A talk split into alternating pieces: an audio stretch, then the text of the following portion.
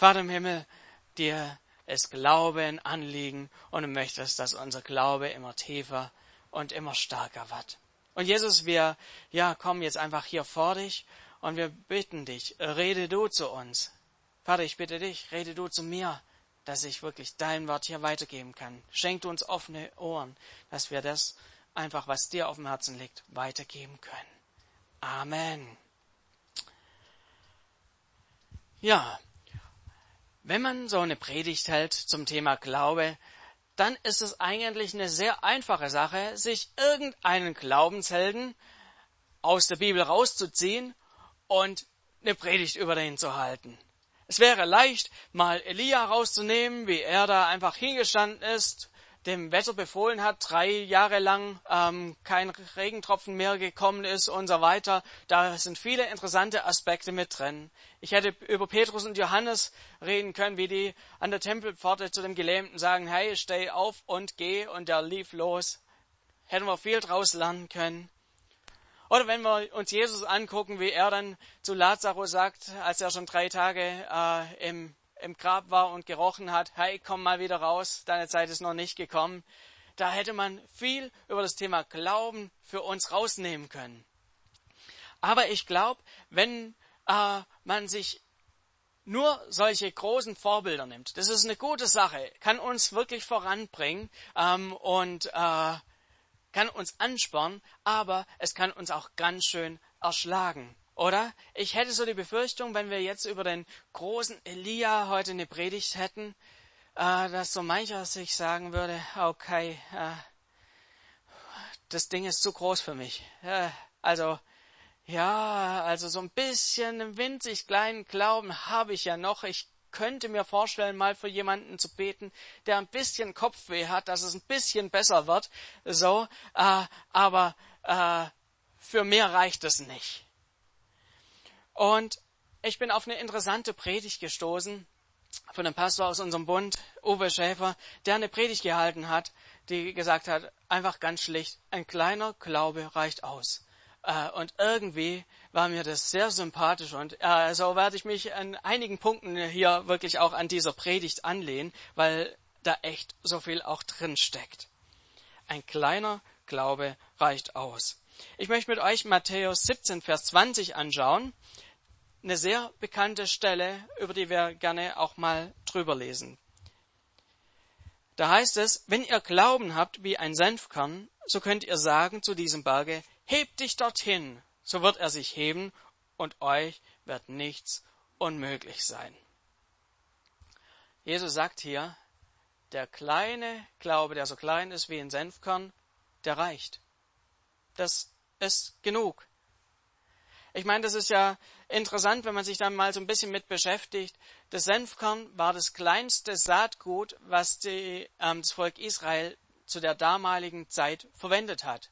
Sie haben größere Saatkörner gehabt, Getreide und so weiter, aber dieses Senfkorn ist gerade mal so ein Millimeter groß. Das ist wirklich winzig klein. Aber dieses Senfkorn, das kann zu einer Pflanze werden, was die zwei oder drei Meter groß ist. Das ist schon fast so ein kleiner Baum, was da draus wird. Jesus sagt hier an dieser Stelle nicht, na, wenn euer Glaube wenigstens so groß wäre wie eine Haselnuss, wenn sie wenigstens so groß wäre, dann könnten wir mal anfangen mit kleinen Dingen für Kopfweh zu beten, dass es besser wird. Jesus sagt ja nicht, streng dich mal richtig an. Irgendwann könnte daraus bei dir, selbst bei dir vielleicht was draus werden. Jesus sagt, dieses kleine, diese Kleinigkeit reicht aus, um Berg umzusetzen. Ich weiß nicht, wie du diesen Text so liest, was du damit verbindest. Vielleicht denkst du dir, na, dann muss mein Glaube vielleicht höchstens so groß sein wie ein Staubkorn. Größer kann der nicht sein. Vielleicht geht es dir so, aber ich glaube, Jesus will hier was ganz anderes sagen. Er sagt, hey, auf die Größe von deinem Glauben kommt es überhaupt gar nicht an. Die spielt gar nicht so die Rolle. Selbst wenn du den kleinsten Glauben hast, hey, reicht erstmal. das reicht für große Dinge. Andreas hat uns ja letzte Woche mal so mit reingenommen, was eigentlich so den Glauben ausmacht, was Glauben ist und was Glauben nicht ist. Hat uns reingenommen so an den, mit in den FC Bayern Glaube. Der Glaube, ja, die Bayern schaffen es auch nächstes Jahr wieder oder seit Freitag haben wir die Ahnung, den Bayern glauben, die könnten vielleicht sogar dieses Jahr die Champions League gewinnen oder so. Aber dieser Glaube ist ja nur so eine innere Hoffnung, so eine Analyse, was vielleicht sein könnte. Aber darum geht's nicht. Es geht auch nicht um den Personalausweis Glauben, wie ihn Andreas uns vorgestellt hat, wo man einfach so seine Glaubenssätze hat, die man eben sich mal gemerkt hat. Punkt eins, Punkt zwei, Punkt drei. ich glaube an Gott den Vater und so weiter. Und das ist mein Glaube. Sondern es geht um mehr. Es geht um eine starke Grundlage für, ähm, für das, worauf wir unser Leben ausrichten. Und so möchte ich mit euch ähm, einfach mal ähm, so anschauen, auf was es eigentlich beim Glauben ankommt. Wenn es nicht auf die Größe ankommt, auf was kommt es dann an? So ist mein erster Punkt, nicht die Größe des Glaubens zählt, sondern die Grundlage. In Hebräer 11, Vers 1, da heißt es, der Glaube ist aber eine Wirklichkeit. Eine Wirklichkeit. Oder man kann auch übersetzen, eine Grundlage dessen, was man hofft. Also der, der, der Glaube ist nicht nur irgendwie in Hoffen, sondern sie ist das Grund, die Grundlage auf das, was man hofft. Und ein Überführtsein von Dingen, die man nicht sieht. Glaube ist weit mehr als nur irgendwie ein Erahnen, da könnte was sein. Es ist was Festes, eine Grundlage, auf die man aufbaut.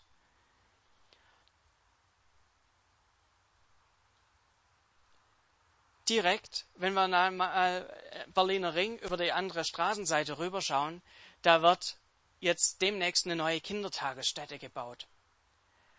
Und ihr habt vielleicht da schon so dieses große planierte Feld gesehen. Und seit Freitag oder seit Donnerstag steht da mittlerweile noch eine große Maschine auf diesem Grundstück. Eine Maschine, die Löcher bohren kann, in die Tiefe bohren kann. Was wir da sehen werden, ist nicht nur, dass die irgendwie eben eine große Betonplatte gießen und dann sagen, ja, der Untergrund wird schon halten und ja, wir machen die Betonplatte einfach ein bisschen dicker und dann passt es schon irgendwie, sondern die haben da hinten kapiert, hey, wir müssen, wir brauchen eine stärkere Grundlage. Nur eine Betonplatte irgendwo in der Gegend, ja, die wird sich irgendwo vielleicht mit der Zeit senken. Wir brauchen eine stärkere Grundlage. Und so werden sie da jetzt Stück für Stück Löcher in, die, in den Boden reinbohren und werden dort so fette Pfähle einsetzen, auf die dann die Betonplatte draufkommt. Und ganz ähnlich ist es mit unserem Glauben. Es reicht nicht nur irgendeine Platte, wo eben irgendwelche Glaubensgrundsätze draufgepflastert sind und die das Ganze irgendwie zusammenhalten, sondern unser Glaube eine, soll eine Grundlage sein. Und wenn es irgendwie halten soll, wenn es irgendwie stabil sein soll, wenn das nicht irgendwann in irgendeiner Krise absacken soll, dann braucht's dafür einen, festes, einen festen Grund. Es braucht dafür eine Grundlage. Und diese Grundlage will das Wort Gottes sein. Das Wort Gottes ist einfach das Zentrale, die Grundlage für den Glauben. Was nützt uns all unsere Theologie? Was nützt uns all unser Wissen? All unsere schlauen Antworten auf irgendwelche schwierigen Fragen des Lebens, wenn die nicht auf einem stabilen Grund aufgebaut sind. Wenn es dann wirklich tatsächlich so weit kommt, dass unser Glaube gefordert ist, dann werden Dinge absacken. Grundlage für all unseren Glauben muss immer das Wort Gottes sein. Ich möchte es mal ein bisschen spitz formulieren hier an dieser Stelle. Lieber habe ich in meinem Glauben nicht Antworten auf alle Fragen, die es so gibt. Lieber habe ich da meine Fragezeichen und äh, mein Glaube ist vielleicht ein bisschen schlichter, aber er gründet auf dem Wort Gottes. Er gründet auf den zentralen Aussagen der Bibel. Nachher in der Krise, da zählt nicht mehr das Viele und die Theorie, sondern da zählt wirklich das, was Gott gesagt hat und was in mein Herz gefallen ist. Dass ich sein geliebtes Kind bin, dass mein Nebenmann, die Person um mich rum, dass sie geliebt von Gott sind. Das sind die Dinge, die dann wirklich zählen.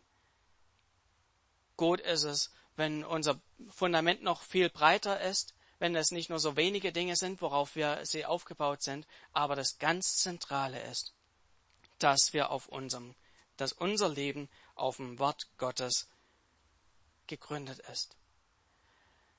Ich glaube, manch einer von uns fühlt sich vielleicht besonders glaubensstark. Es gibt ja so Momente, wo, ja, wenn das Leben gerade auch ordentlich läuft, wo man sich auch glaubensstark fühlt. Wo man denkt, ja, vielleicht mag es momentan gerade nicht so einfach sein, aber in einem halben Jahr, das wird schon wieder. Vielleicht denkst du auch, ja, auch gerade in dieser aktuellen Situation, ich kann schon meinen Nächsten in den Arm nehmen, da passiert schon nichts und äh, wenn irgendwie, wenn ich mich anstecken sollte, dann äh, Gott trägt mich da durch, das ist alles, er hat da seine Hand über mich, das ist alles gar kein Problem, er passt auf mich auf. Ich glaube, so mancher scheinbar große Glaube ist einfach nur ein Optimismus. Oder vielleicht sogar eine, hier und da eine Prise Naivität. Unser Glaube soll kindlich sein, fordert uns die Bibel dazu wirklich heraus. Sehr kindlich sollen wir Gott vertrauen. Aber Gott fordert uns nicht heraus, dass unser Glauben kindisch sein soll. Da ist ein großer Unterschied dazwischen und so mache ich uns da wirklich auch Mut, dass wir da auf den Grund gehen, dass unser Glaube nicht nur an irgendwelche, ja, Gott, Gott meint's immer gut mit mir und oh, äh, bei den Oberflächlichkeiten bleiben, sondern dass unser Glaube im Wort Gottes ganz tief verwurzelt ist. Ich glaube auch manche beeindruckende Persönlichkeit, wo man vielleicht hinschaut und denkt, oh, das ist ein Mann des Glaubens, das ist eine Frau des Glaubens, ist immer wieder auch die Gefahr, dass man da, dass Leute, wenn sie dafür bekannt sind, dass, ihr, dass sie ihren Glauben irgendwie pushen, irgendwie größer machen. Noch ein bisschen Optimismus dazu kommt. Ein bisschen, ja, das geht schon und ja, ich, mit meinem Glauben geht alles. Lass unseren Glauben wirklich tief verwurzelt sein im Wort Gottes.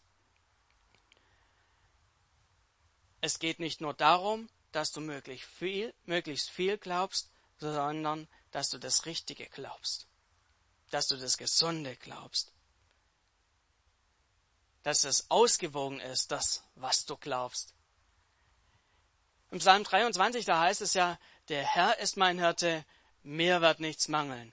Er weidet mich auf grünen Auen und führt mich zu frischen Wassern. Wer glaubt das alles? Ja, das ist gut, dass er das glaubt. Aber wir müssen aufpassen, dass wir darauf nicht nur unser Leben stellen dass nicht nur das die Grundlage ist, weil schon ein Vers später, da heißt es auch, und ob ich schon wanderte im Tal der Todesschatten, fürchte ich kein Unheil, denn du bist bei mir. Dein Stecken und Stab, sie trösten mich. Also, da merkt man schon, hey, unser Leben ist nicht nur irgendwie, ja, immer einfach, immer schön und ich äh, ziehe mir noch, nur so ein paar äh, schöne Bibelverse raus, die mir in mein Gottesbild so passen und die sich gut anhören, sondern wichtig ist, dass die Grundlage wirklich auch die ganze Bibel ist, dass wir da uns nicht nur irgendwie so einen schönen Wetterkatalog äh, an Bibelstellen raussuchen, sondern wirklich da auch eine ehrliche Grundlage fürs Leben haben. So ist mein erster wichtiger Punkt. Nicht die Größe des Glaubens zählt, sondern die Grundlage, die auf dem Wort Gottes ruhen muss. Der zweite Punkt, den ich so mit drin habe, ist, nicht die Größe des Glaubens zählt, sondern die Echtheit. In 1. Petrus 1, in den Versen 6 und 7 heißt es, Ihr habt also allen Grund, euch zu freuen und zu jubeln. Auch wenn ihr jetzt nach Gottes Plan für eine kurze Zeit Prüfungen verschiedenster Art durchmachen müsst und manches Schwere erleidet. Denn diese Prüfungen geben euch Gelegenheit, euch in eurem Glauben zu bewähren, genauso wie das vergänglichste, vergängliche Gold im Feuer des Schmelzofens gereinigt wird, muss auch euer Glaube, der ja unvergleichlich viel wertvoller ist, auf seine Echtheit geprüft werden. Was können wir hier über unseren Glauben lesen? Unser Glaube wird immer wieder geprüft. Wir müssen durch verschiedene Prüfungen durchgehen. Und Petrus wird hier sehr deutlich. Er sagt, ja, das stimmt auch mit dem Plan Gottes überein.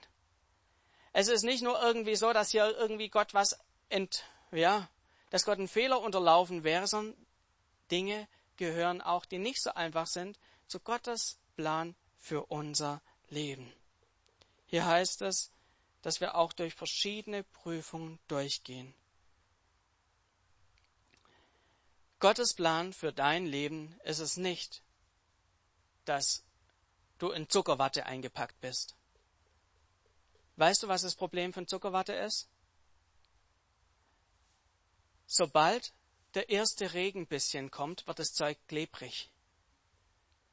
Und wenn dann noch ein bisschen mehr Regen kommt, dann stehst du in einer Zuckerbrühe drin und weißt du was, die zieht die Wespen an. Stell dir das einfach mal vor, Zuckerwatte, du bist eingewickelt, es regnet drauf. Das zieht Wespen an. Von dem her, Gottes Plan für dich ist nicht, dass du in Zuckerwatte eingepackt bist, sondern er will dein Leben Stück für Stück auch durch Herausforderungen führen, dass dein Glaube stabiler wird, dass er gereinigt wird. Genauso wie Gold heißt es hier. Gold ist ja was sehr Kostbares. Und wenn jemand so einen fetten Nugget findet, das, was sich ja viele wünschen würden, oh, mal so ein, ein Kilo Gold in der Hand oder so, das wäre ja eine feine Sache, wobei äh, das wären wahrscheinlich schon zwei oder drei oder fünf Kilo. Äh, das wäre doch was. Aber wenn man so ein Nugget findet, da ist nicht rein, das ist nicht nur reines Gold, sondern da sind noch andere Stoffe mit drin. Und deshalb wird so ein Nugget eingeschmolzen und im Laufe, wenn man den erhitzt, lösen sich erst verschiedene andere Stoffe, die einen niedrigeren Siedepunkt haben. Vielleicht löst sich da erstmal irgendwelches Zinn raus oder ähm, Silber raus oder was auch immer oder ein Kupfer und erst im Laufe der Zeit fängt das Gold an zu schmelzen. Vielleicht hast du vorher einen größeren Nugget gehabt, hast einen großen Brocken Gold gehabt und du hast das Gefühl, wenn du den vielleicht heiß machst, ja, das wird ja immer weniger. Das wird ja immer weniger. Aber was da weniger wird, ist nicht das Gold, sondern da geht einfach das Kupfer raus, da geht das Silber raus, sodass du am Schluss einen Goldbarren hast und nicht einen Goldbarren mit noch äh, allem Möglichen drin. Und so ist es auch mit unserem Glauben. Auch der kommt immer wieder in Prüfungen rein. Vielleicht ist so ein äh, Gefühl auch bei dir da, wenn ich in der Prüfung drin bin, mein Glauben wird immer kleiner irgendwie Dinge, an denen ich mich festgehalten habe, irgendwie auf einmal der Glaube, der schmilzt zusammen, wird immer weniger. Aber ich glaube, was in diesen Zeiten passiert, ist nicht, dass der Glauben kleiner wird, sondern dass da vielleicht auch falsche Dinge rausgespült werden. Dinge, die du bisher für selbstverständlich gehalten hast, Dinge, die du für wahr gehalten hast, Halbwahrheiten, die du irgendwo mal gehört hast über Gott, den Glauben, aber die gar nicht so sind. Vielleicht stellst du dir plötzlich Fragen, die du dir davor nicht gestellt hast, wo für dich eine Sache klar war und plötzlich in dieser Herausforderung fängt an, alles zu schwimmen. Vorher war vielleicht für dich klar, wenn du dieses und jenes tust, dann gefällt es Gott. Oder wenn du dieses nicht tust, dann ist Gott böse oder wie auch immer. Ich glaube, in diesen Zeiten, wo wir durch Herausforderungen gehen, verliert unser Glaube an Dingen, die wenig wertvoll sind und der eigentliche Glaube wird geläutert. Das will Gott von uns. Dass falsche Kartenhäuser zusammenbrechen, auch wenn das wehtut, wenn wir das Gefühl haben, unser Glaube, der wird immer kleiner, der wird immer, da bleibt wenig übrig. Aber Gott will uns dahin führen, dass das, was da bleibt, dass es wirklich echt ist.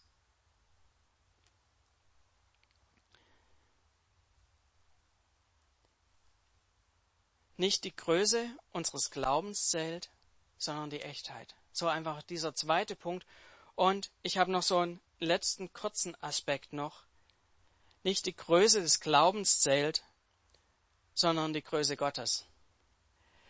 In Markus 9 ist so die Geschichte ähm, geschrieben, die Andreas letzte Woche auch so mit drin hatte. Von diesem Vater, der einen kranken Sohn hatte und zu Jesus gekommen ist der verzweifelt war. Und da heißt es in Markus 9, da sagt der Vater, doch wenn es dir möglich ist, etwas zu tun, dann hab Erbarmen mit uns und hilf uns. Wenn es dir möglich ist, sagst du, entgegnete Jesus. Für den, der glaubt, ist alles möglich. Da rief der Vater des Jungen, ich glaube. Hilf mir heraus aus meinem Unglauben. Und kurz danach wird dieser Sohn geheilt. Andreas hat, ist da letzte Woche schon drauf eingegangen, auf diesen Vers, wo auch die Jahreslosung drin steht. Ich glaube, Herr, hilf meinem Unglauben. Was wird hier sichtbar? War dieser Mann der große Glaubensheld? Überhaupt nicht. Dieser Mann war einfach verzweifelt. Er kam mit nicht mit dieser großen Erwartung und dieser Überzeugung, ich hab's geschafft, ich hab diesen Glauben, jetzt muss ich nur noch zu Jesus sagen, befiehl dem Geist und mein äh, Sohn ist gesund. So kam er nicht. Er ist fragend gekommen, er ist zweifelnd gekommen. Jesus stellt hier nochmal so die Wichtigkeit von, von Glauben heraus und sagt, alles ist möglich dem, der, der glaubt. Und der Sohn, äh, der Vater, der sagt einfach nur, trifft so eine Entscheidung innerlich und sagt, ja, ich, ich will glauben, ich, ich, ich glaube. Er kriegt es gerade so über die, die Lippen und sagt, hilf meinem Unglauben. Ja, ich will dir vertrauen. Hilf mir dabei.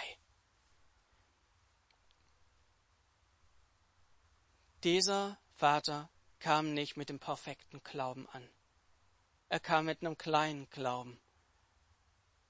Und für Jesus war das genug. Hat dieser Mann auf seinen eigenen Glauben vertraut? Auf gar keinen Fall, den hat er in Frage gestellt.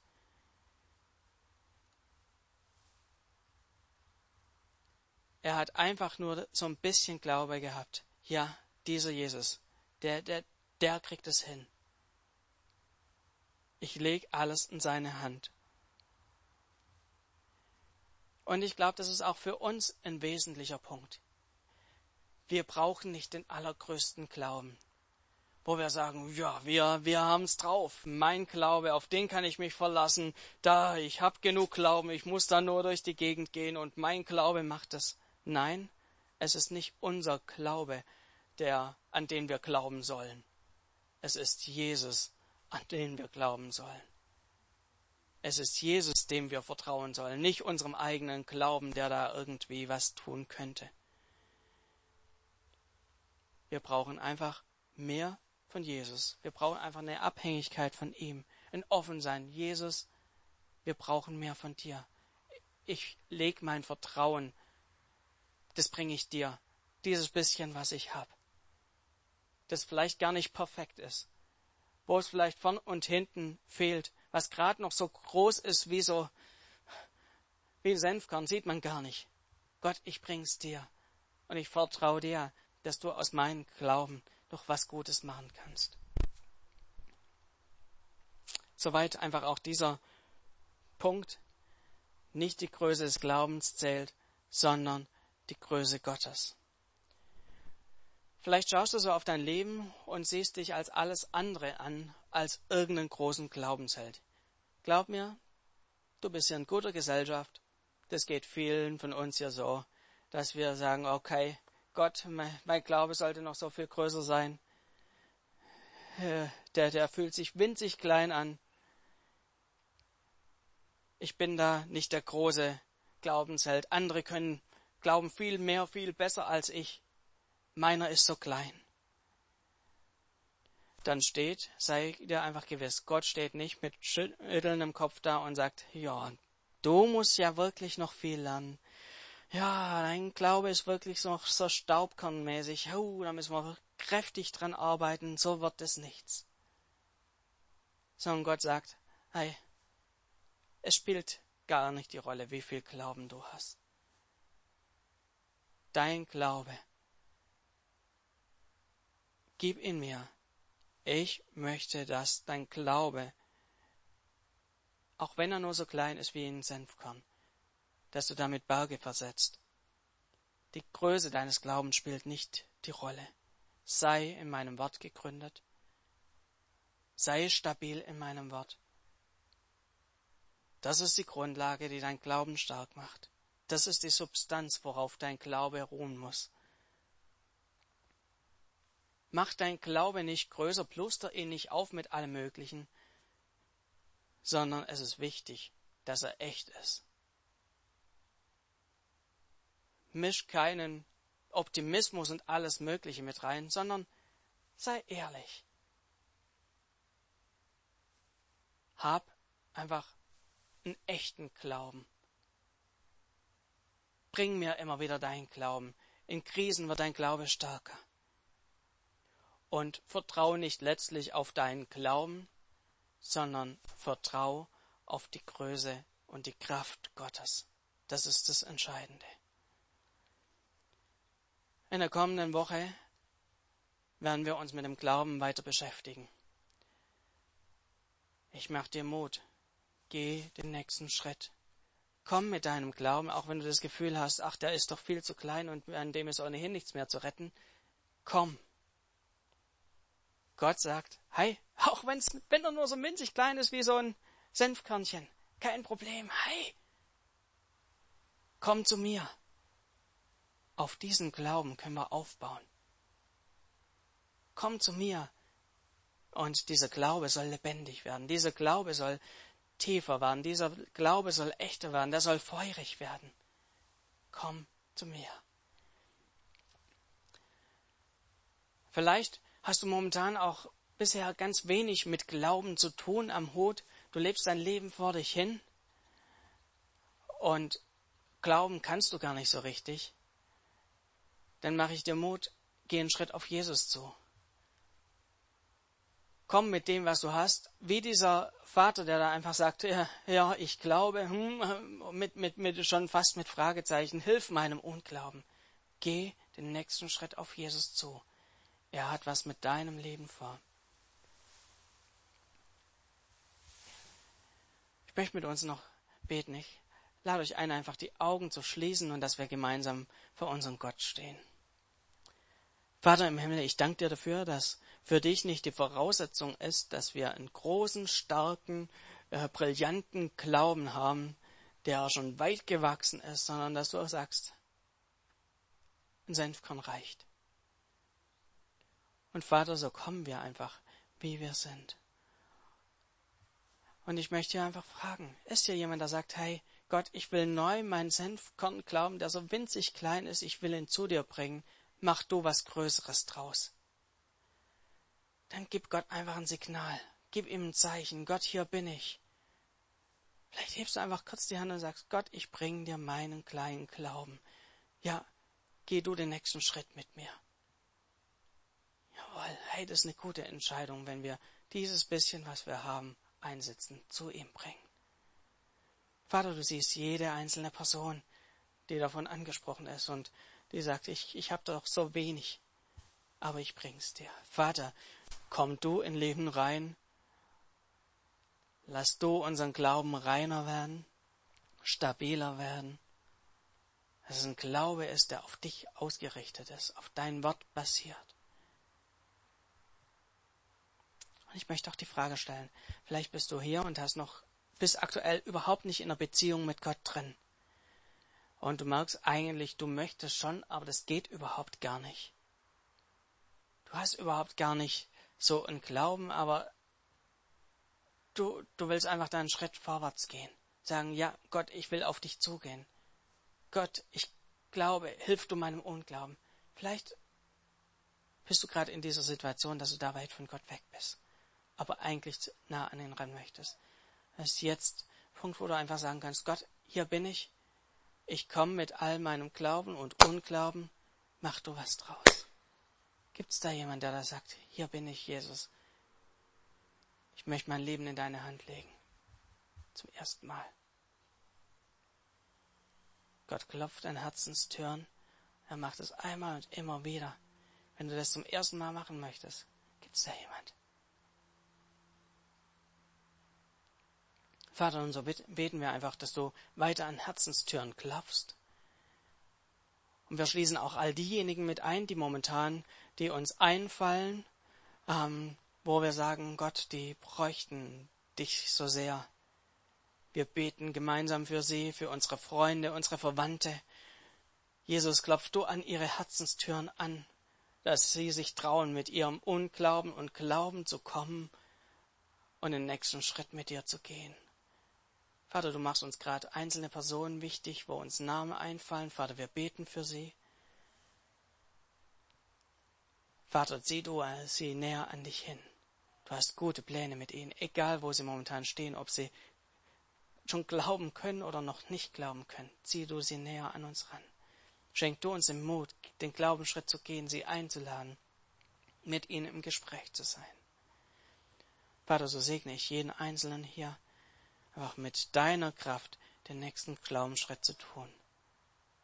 Dass wir unseren kleinen Glauben einsetzen, aus dem du alleine Großes machen kannst.